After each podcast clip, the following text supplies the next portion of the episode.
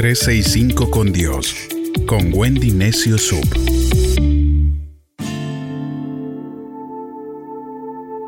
Febrero es un mes de amor y de amistad.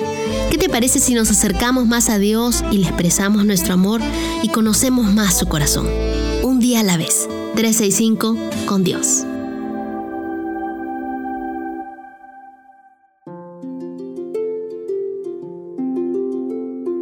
4 de febrero, conversando con Dios. Muchas personas me preguntan, ¿cómo nos habla Dios? ¿Existe alguna dirección donde pueda darle clic? ¿O tal vez algún locutorio para comunicarme con Él? ¿Estás solo en la iglesia? ¿O por qué tengo que conectarme para encontrarme con Dios? ¿Acaso tengo que salir con una antena en mi cabeza para lograr tener un contacto con Él? A lo mejor debo encender mi televisión en un canal específico para poder escucharlo. Todos decimos, quiero oír a Dios. ¿Habla Dios en voz audible? ¿Su voz es ronca? ¿Me puede hablar por medio de un animal o escribiendo en la pared como lo hizo en el Antiguo Testamento? Y lo que realmente sucede es que a veces no comprendemos que Dios nos habla desde que nacemos y que todavía continúa haciéndolo. El más grande placer para Él es tener contacto con nosotros y conversarnos. Fíjate que no es rezar, sino conversar. Rezar es repetir una frase sin necesariamente sentirla. Lo que tenemos que hacer es conversar cada día con Él y no olvidarnos de añadirlo a nuestros contactos como el favorito. Isaías en el capítulo 65, verso 24 dice, Él es tan maravilloso que nos dice su palabra, antes de que me llamen, yo les responderé. Antes que terminen de hablar, yo les habré escuchado. ¿Qué tal cuidado y cuánto nos ama Dios que responde incluso antes que nosotros lo llamemos? Él responde a nuestras oraciones, nos habla a través de su palabra.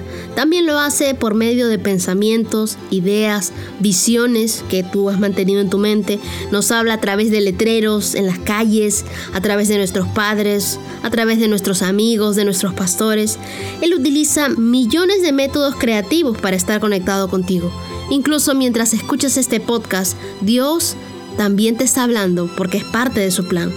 Ahora, si no estás claro acerca de su voz, puedes pedirle que te revele los deseos más profundos que Él ha puesto dentro de ti.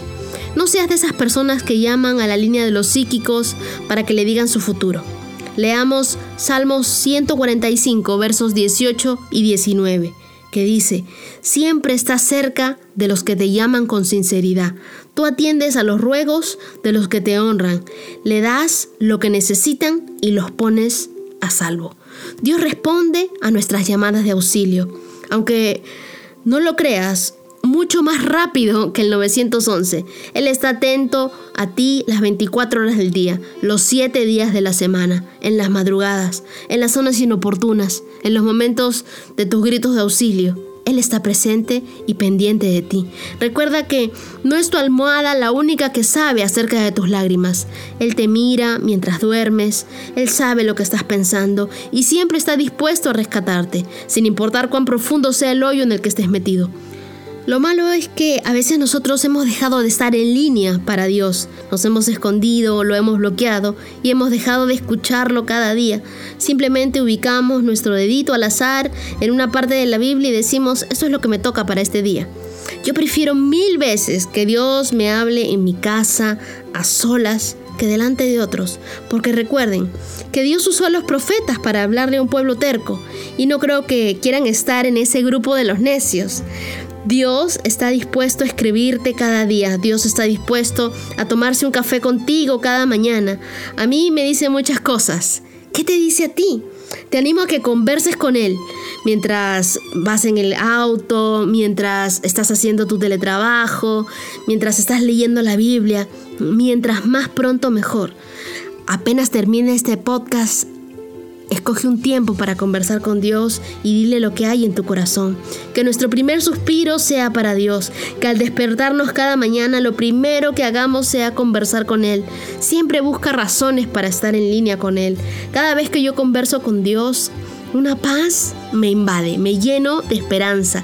Salgo diferente, se va el estrés, se me desatan los nudos que tengo en el cuello.